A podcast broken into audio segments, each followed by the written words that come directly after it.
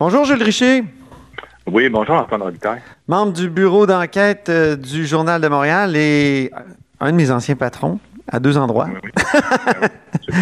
Cher Jules, euh, tu nous révèles ce matin dans le journal qu'il y a seulement quatre centres d'hébergement et de soins de longue durée là, sur euh, l'île de Montréal, qui est, qui est, évidemment le cœur de la pandémie, qui, qui comportent aucun décès de la COVID-19 et euh, aussi qu'il n'y a, pas de cas d'infection. Alors, est-ce qu'ils ont quelque chose en commun, ces quatre centres-là?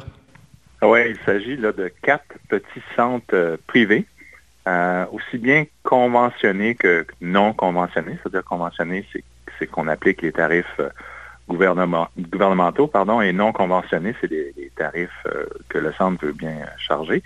Et donc, ces quatre centres-là sont privés et, comme je dis, petits, environ une cinquantaine de, chambres. Euh, ils n'appartiennent pas de grandes chaînes, euh, à une exception. Donc, c'est vraiment, c'est presque familial. Dans les deux cas, des gens à qui j'ai parlé, c'est des, c'est des entreprises familiales qui les gèrent. Et la caractéristique la plus importante, selon moi, c'est les gestionnaires de ces centres-là sont sur place. Ils ont un bureau sur place et ils sont en interaction avec leurs employés ah, et oui. avec les, les, les, résidents, les patients. Donc, ça fait, ce que ça fait, ça fait d'abord une bonne connaissance, un bon lien avec les employés, une connaissance des, des besoins de tes, euh, des, des, des, personnes âgées et aussi une, une euh, autonomie dans la mm -hmm. prise de décision.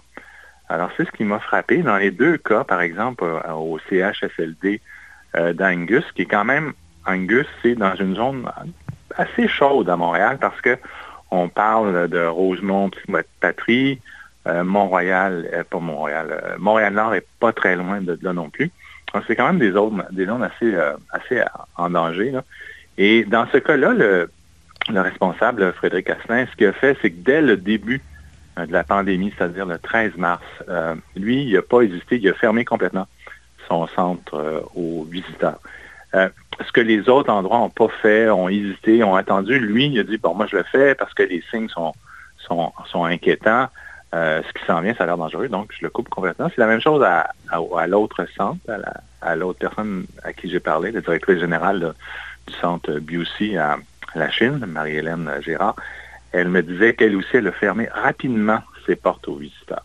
Donc, ils l'ont fait parce qu'ils pouvaient le faire. Donc, ils n'attendaient pas après des, des ordres de, de Ah oui, c'est ça, c'est ça. Ils n'attendaient pas après une espèce de, de management euh, très élevé, là, avec des, des, à la limite des, des hauts fonctionnaires ou des propriétaires Exactement. de grandes chaînes. OK. Oui. Ou dans, dans les CHSLD publics, il y a souvent un gestionnaire pour plusieurs centres. Donc, il y a moins de, de latitude ne sont pas dans les centres, sont dans des bureaux euh, extérieurs. Une autre chose que, que une autre initiative qu'ils que, qu ont pris là, dans le cas du centre de la Chine, euh, il manquait au début d'équipements de protection individuelle, les fameux EPI. Alors, euh, bon, le CIUS, dans ce moment-là, c'est le pardon, le CIUS de l'ouest de Montréal. Donc, il n'y en avait pas disponible. Donc, la, ce que la directrice générale, ce qu'elle a fait, elle est allée chez Rona et mm -hmm. puis elle a acheté euh, des visières, des masques anti-poussière, ah, oui. des ondes de protection, euh, parce qu'elle n'en avait pas, puis ses employés lui demandaient.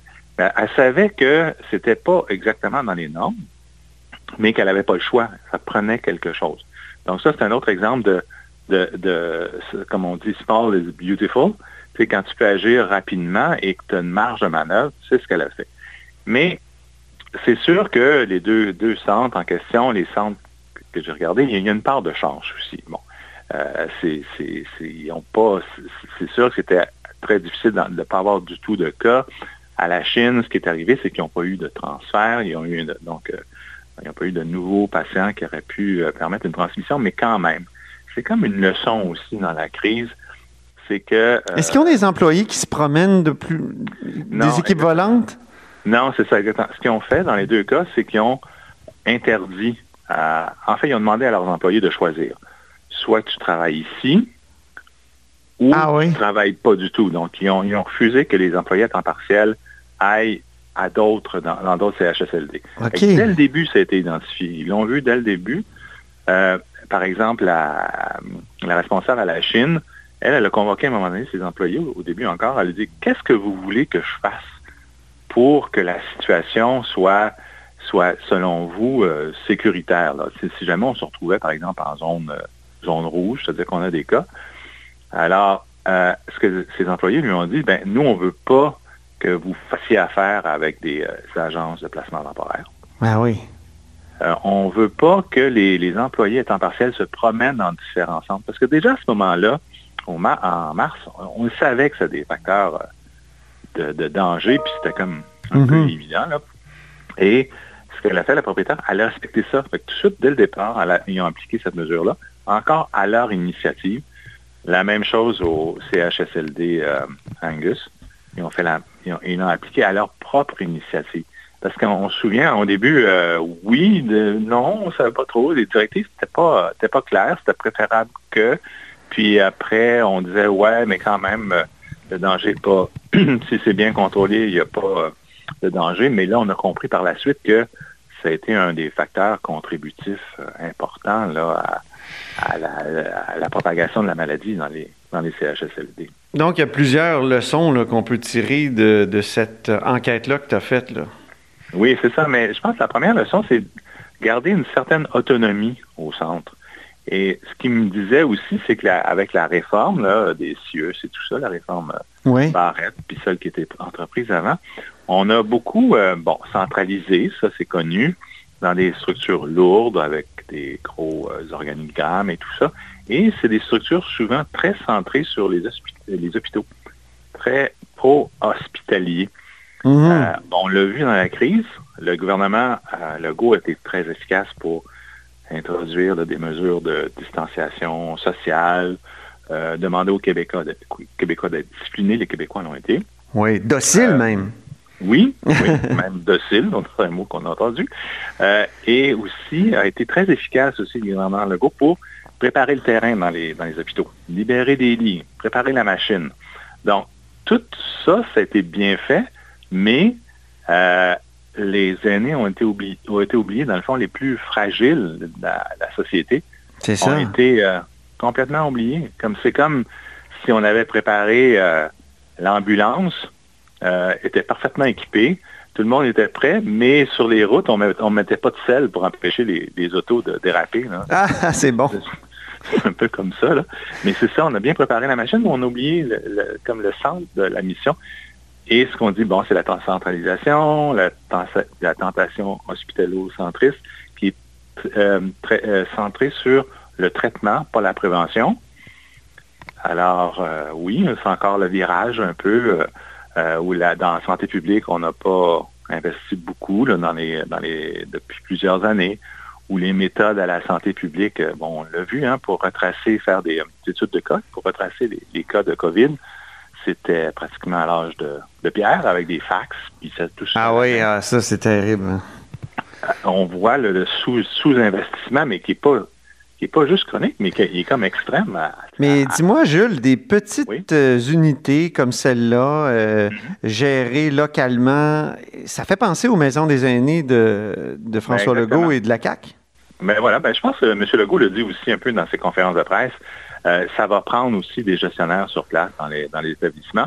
Mais en même temps, les maisons des aînés, c'est ça, c'est des maisons à, visage humain, avec les aînés regroupés dans des sous-unités de, de 12 personnes mais c'est ça, il faut, faut, je pense ce virage-là était en préparation, mais il faut le faire, il faut penser euh, aux soins, il faut penser aux êtres humains, pas juste à, la structure, puis à, donc, c'est pas euh, c'est pas qu'une question de salaire comme M. Legault a eu tendance à le dire quand même, parce qu'il a beaucoup insisté là-dessus. Même mm-hmm. son mea culpa portait sur euh, les salaires. C'est c'est une question de gestion, c'est une gestion locale, une gestion de, proximité. Euh, c'est ça, au fond, la leçon que tu tires. Là.